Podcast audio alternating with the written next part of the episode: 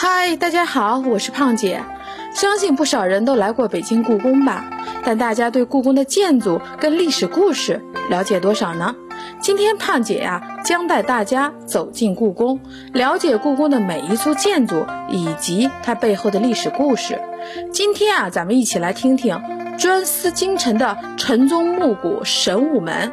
神武门与皇帝选秀有什么关系呢？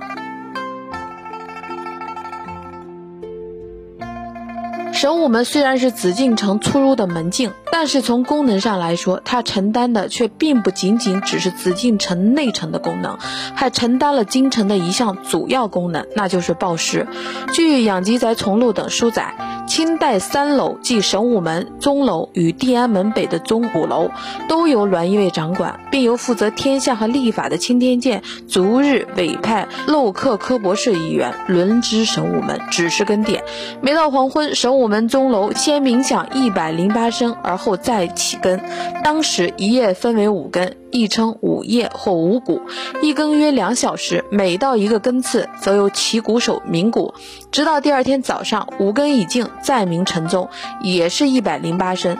地安门北的钟鼓楼同样如此，所以构成了京城几百年的城中暮鼓之说。但皇帝住在宫中时，规定神武门不在鸣钟。封建时代的帝王都城依据古制，因为前朝后世，即都城正宗的前方是朝廷。后方是市场。明代的后市，除在地安门北一带外，还于神武门前设有内市，每月逢四开市营业，届时听凭商贾贸易，以备宫内及达官显贵们采购。在这条横贯东西的长街上，奇珍异宝琳琅满目，如宣德的铜器、成化的瓷器、永乐果园厂的修器，是景泰蓝内监照的珐琅，无不应有尽有。对于清代，亦有内室之设。慈禧太后居住西。院时，宁封建在北海城关店团城旁开设市场，陈列百货。慈禧还亲自去游逛问价，竟将此举称为考尽商贾之情。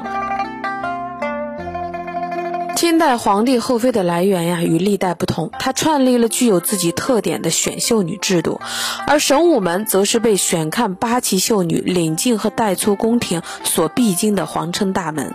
这种严格的选秀女活动由户部主管，每三年举行一次。选看的前一日，各旗的参领、领催等要事先排定车次，然后按顺序鱼贯衔尾而进。每辆车上挑挂双灯，各有标志，傍晚发车入京地安门。至神武门外等候启门，再依次下车入宫。所乘车辆即由神武门夹道出东华门，再由崇文门大街一直向北绕道人进地安门，回到神武门。估计时间已是次日中午左右了。选看完毕的秀女复按次序退出神武门，登车各归其家。虽千百辆车，却井然不续，所以人们称之为排车。据说乾隆年间啊，选秀女时车马杂沓，先后凌乱，应选者各。自争路，车不得进。不仅时有堕尔遗簪的奇女，且有交通事故发生。自嘉庆年间，额驸当巴多尔济提出上述车辆由神武门向东而西绕行的方法，人皆称变，秀女的车辆就不再因抢道而拥挤不堪了。鉴于选看秀女时这种车马浮凑、人员群集的情况，嘉庆六年（一八零一年）谕旨规定，应选当日进宫的大臣官员不准走神武门，皆需由东华门西。华门入内，就连皇子也不准由神武门行走。清朝初期，满汉分别极为严格，满族女子本是天族，缠足的只有汉族妇女。在顺治初年，参与大政的孝庄皇后就颁有名誉，有以缠足女子入宫者斩。这道懿旨清宫早年，便高悬在神武门内。嗨，今天的故宫知识就先分享到这里了。喜欢的朋友们可关注胖姐，下回咱们继续分享让嘉庆震怒的神武门闯门案是怎么回事呢？去往宁寿宫去的必经之门西庆门。